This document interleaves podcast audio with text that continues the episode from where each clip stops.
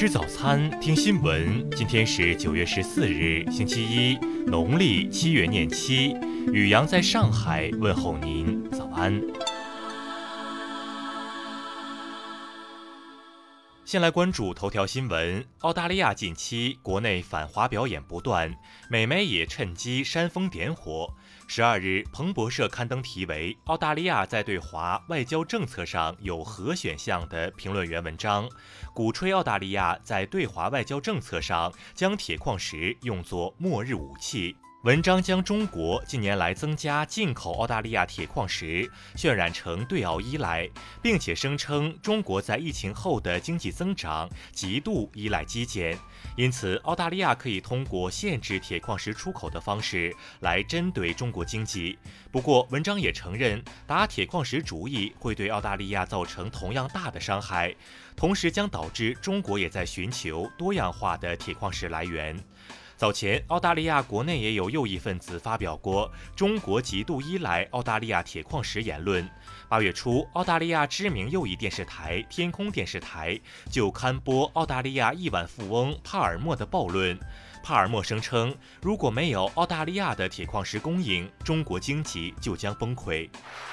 继续关注国内新闻，我国现已批准上市三种流感疫苗，包括三价灭活疫苗，可用于六月龄及以上人群接种；三价减毒活疫苗用于三到十七岁人群；四价灭活疫苗可用于三岁及以上人群接种。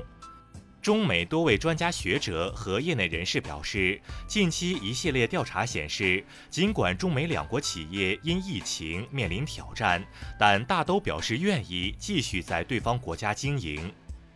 中国人民银行表示，获批准的金融控股公司凭人民银行颁发的金融控股公司许可证向市场监督管理部门办理登记，名称中应当包含“金融控股”字样。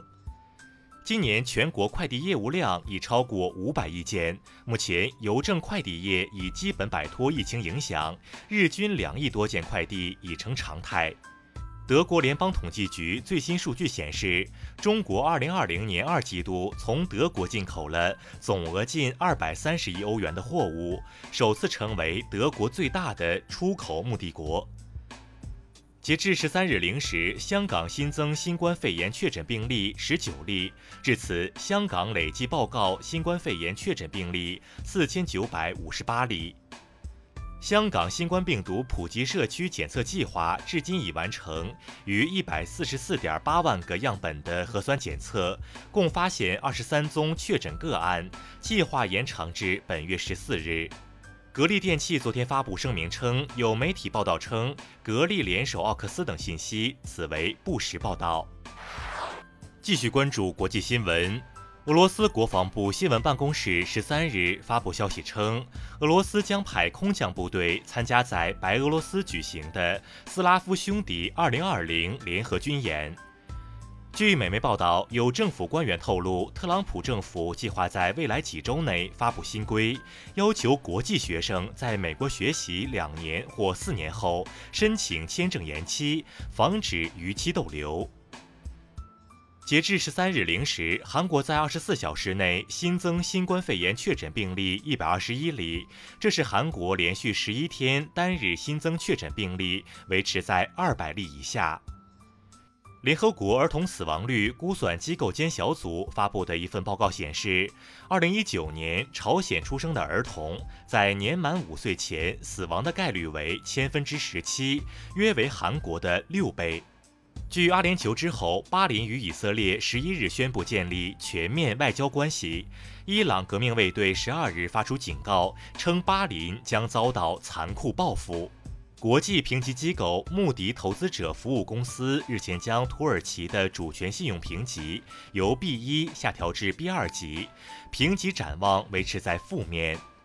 印度空军计划在北阿尔坎德邦的三个边境地区建立防空雷达，并修建一个用作加油、装卸弹药的预着陆场。此外，印度空军还要求该邦为扩建机场提供土地支持。加拿大政府将就特朗普政府再次对加拿大铝材征收关税的举动作出回应，对美国的铝关税报复性收税总额达三十六亿，具体关税反制清单即将公布。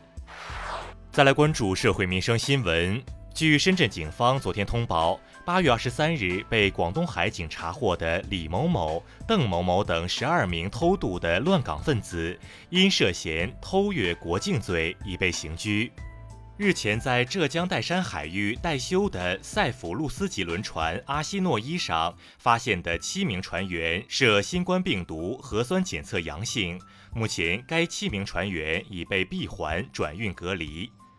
湖北宜昌一男子陈某近日在夜间行窃七家店铺后，乘出租车逃走。警方接到报警后，用七小时便将其捕获。经查，陈某为惯犯，其曾因偷窃被捕六次。近日，一则内蒙古赤峰市元宝山区黄安铺村村民曲某某夫妻虐待女儿的消息在网上流传，引发网友广泛关注。目前，该夫妻二人已被刑拘，当地检察机关提前介入。近日，吉林通化有市民发视频称自己车坏了，停在市政府门口，但几名身穿着制服的男子禁止其停车，称市长要从这里出来。对此，市政府热线工作人员回应称正在调查。再来关注文化体育新闻：德国国家拳击队在奥地利朗根费尔德训练期间，二十五名成员均感染新冠病毒，但无重症患者。中超联赛大联赛区第十一轮比赛昨晚继续进行，山东鲁能泰山队一比二不敌广州恒大淘宝队，遭遇四轮不胜。昨天，电影夺冠官方微博发布消息，宣布提档至九月二十五日上映。由华人导演赵婷执导的电影《无依之地》在第七十七届威尼斯电影节获得最佳影片大奖。该片成为史上第八部由华人导演执导拿下金狮奖的电影。以上就是今天新闻早餐的全部内容。如果您觉得节目不错，请点击再看按钮。咱们明天不见不散。